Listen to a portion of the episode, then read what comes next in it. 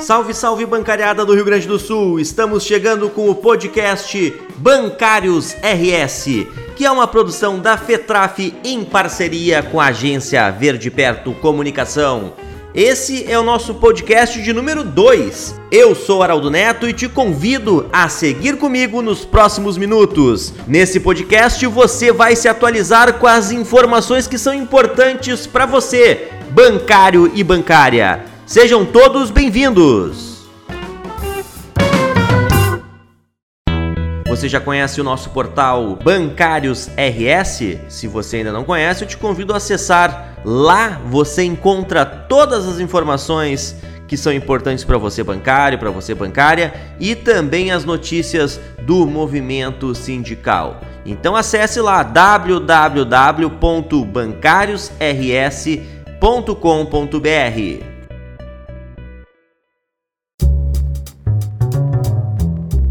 O tema deste podcast é a ameaça de privatização do nosso Banrisul.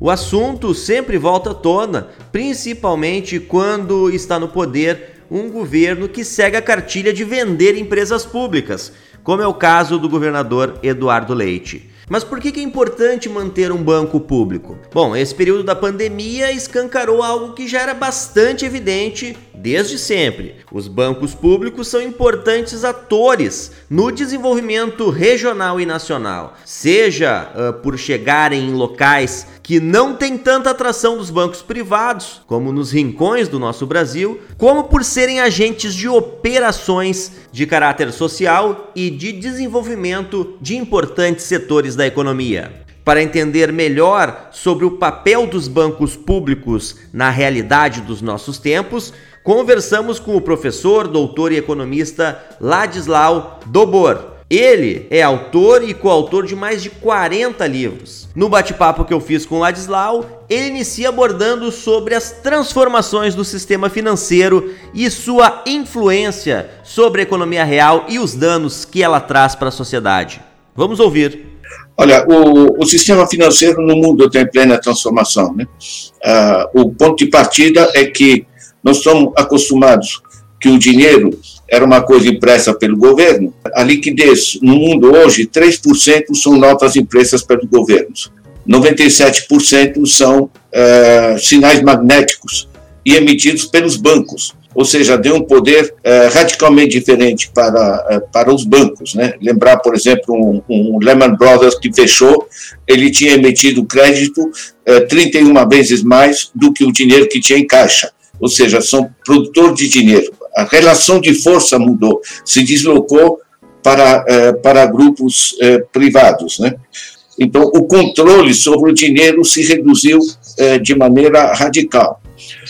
no Brasil, as, os impactos são particularmente graves porque os grandes bancos privados no Brasil tiraram da Constituição de 88 o artigo 192, o artigo 192 não só proibia a agiotagem, é, como é, tipificava a agiotagem como crime.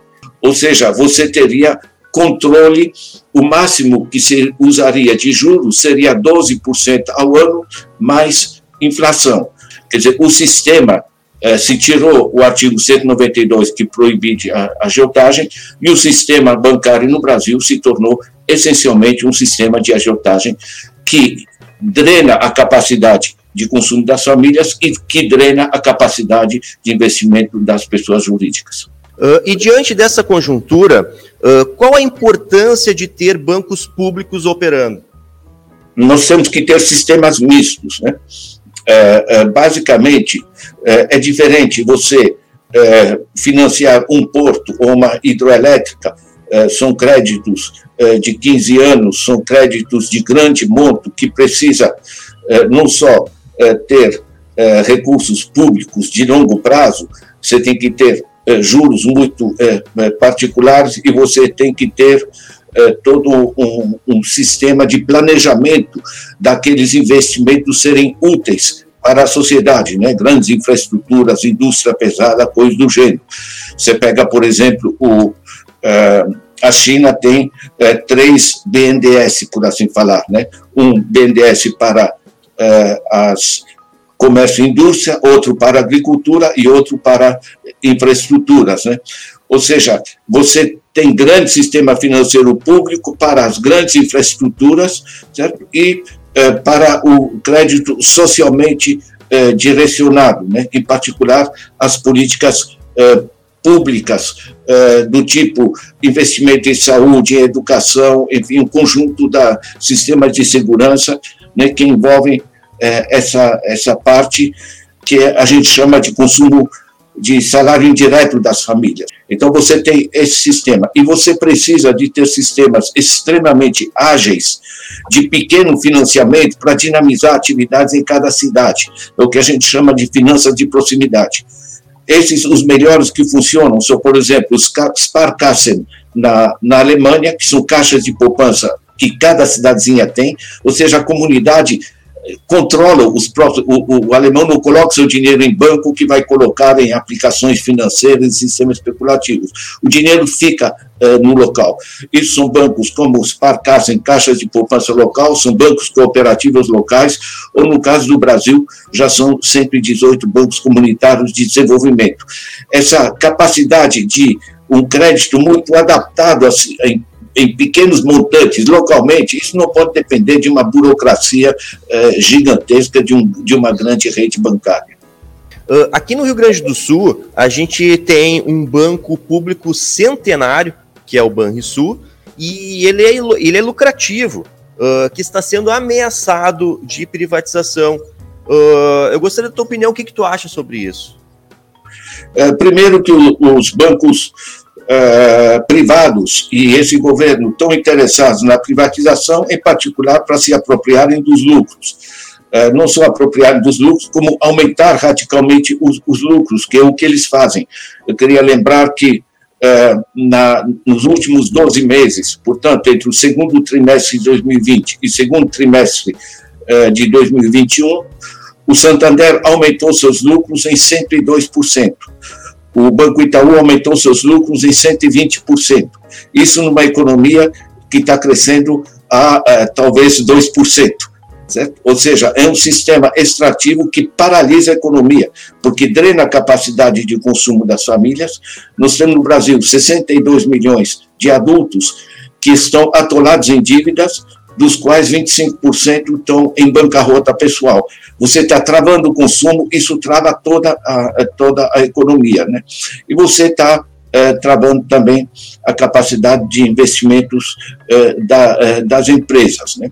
Agora, o Banco Regional de Desenvolvimento é fundamental.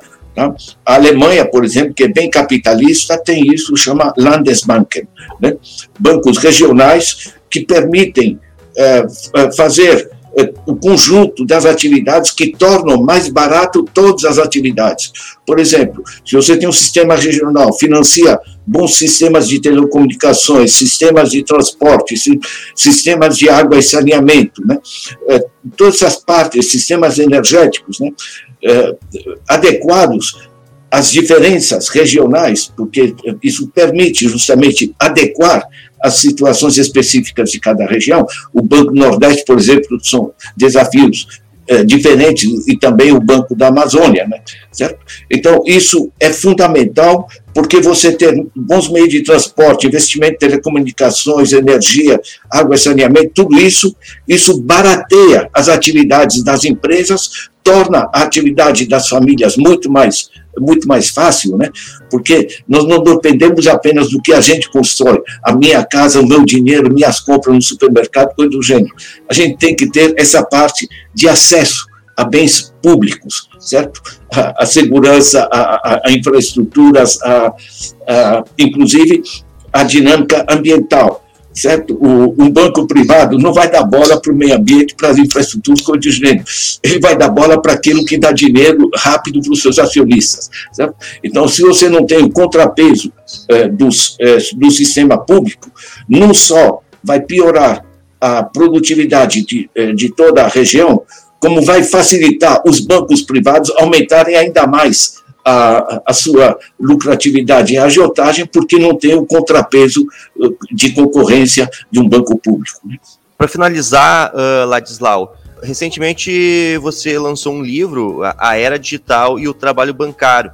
Eu gostaria que tu falasse um pouco sobre o livro e em que consiste, e depois a gente vai colocar uh, o link na descrição desse podcast e desse vídeo no YouTube? Olha, como o sistema bancário está, eh, está mudando, em particular tem as novas tecnologias, eh, a apropriação eh, dos, do dinheiro virtual, né, sob forma de sinais magnéticos pelos bancos privados está gerando um desequilíbrio que é planetário, no Brasil é particularmente é, é grave, então está é, se buscando novos meios. Por exemplo, os bancos comunitários de desenvolvimento, são 118, 118 no Brasil, eles já têm moeda virtual e trabalham em rede. Né? Temos uma série de países tem, temos o surgimento de sistemas privados. O pessoal conhece o Bitcoin, mas são mais de mil moedas desse gênero. Ou seja, o sistema está se descontrolando,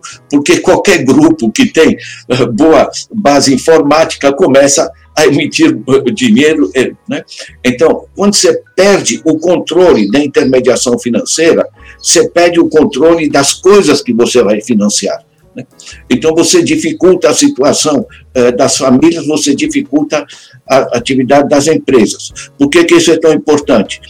Porque para uma empresa produzir, ser produtiva, é muito simples. Ela precisa de gente com dinheiro para ter para quem vender e ela precisa de crédito barato para poder investir na produção. Isso vale para a China, vale para o Canadá, para qualquer sistema eh, político. Agora, quando você tem um sistema eh, financeiro que drena, que se torna um pedágio sobre as atividades econômicas, você paralisa o conjunto. Então, é, a montagem desse, desse livro, né, A Era Digital e o Trabalho Bancário, é uma busca é, de ver quais são os novos rumos, porque, é, ao mesmo tempo que isso torna caótico na era inicial, o sistema de créditos em rede, que permite sistemas extremamente flexíveis, se são corretamente estruturados, né, isso permite reduzir os custos de intermediação e permite um ajuste muito mais fino eh, da, do sistema de intermediação financeira em função das necessidades das infraestruturas públicas, das necessidades do consumo das famílias e das necessidades do investimento empresarial. Muito legal o papo que tivemos com o professor e economista Ladislau Dobor. Depois que tivemos essa visão global, conforme colocou para nós o Ladislau, vamos tratar especificamente sobre o Banrisul e o risco que o banco sofre de ser privatizado. Para evitar a venda do Banco Público dos Gaúchos, a FETRAF RS e o Sind Bancários de Porto Alegre região estão com a campanha Eu Sou Banrisul nos meios de imprensa e nas redes sociais. Para entender melhor a importância do Banrisul para os gaúchos, conversamos com dirigentes sindicais para falar um pouco mais sobre essa luta em defesa do banco. Mas afinal, existe mesmo o risco do Banco dos Gaúchos, o Banrisul, ser privatizado? Com a palavra, o presidente do Sind Bancários de Porto Alegre Região, Luciano Fetzner. Para mim, é evidente que nós estamos correndo risco de privatização do Banrisul. Primeiro, porque nós estamos vivendo no Brasil numa distopia maluca. Se somaram à nossa volta a pandemia e a crise política do governo Bolsonaro. E os neoliberais, como é o caso do governador Eduardo Leite, estão destinando todas as suas energias para aproveitarem o momento, entre aspas, e desmancharem o patrimônio público. E o Banrisul está sim em risco no meio desse processo, porque Leite, no meio do seu discurso mentiroso da campanha eleitoral, afirmou categoricamente que em seu governo, em meu governo, dizia ele, o Banrisul e a Corsan continuarão públicos. Ganhou a eleição no segundo turno em cima disso, mas na prática comete estelionato eleitoral ao passar primeiro a PEC 280, retirando a obrigatoriedade de plebiscito, e depois encaminhando a aprovação agora da desestatização da Corsã, um completo absurdo. E também vem armando, né, junto à diretoria do Banrisul, a venda da empresa indiretamente. A venda da Banrisul Cartões, a venda de agências que foram fechadas, a venda inclusive da sede social da Serraria do Banrisul, um patrimônio ambiental e histórico da empresa. Por isso, eu tenho certeza que nós precisamos sim estar em alerta constante, disputando na sociedade a narrativa sobre a importância do Banrisul. Porque o sonho deles é sim de privatizar o Banco dos Gaúchos e das Gaúchas. E só ainda não o fizeram porque governo a governo de direita que passa pelo nosso estado, o sindicato e os banrisulenses atuam com firmeza para impedir que esse absurdo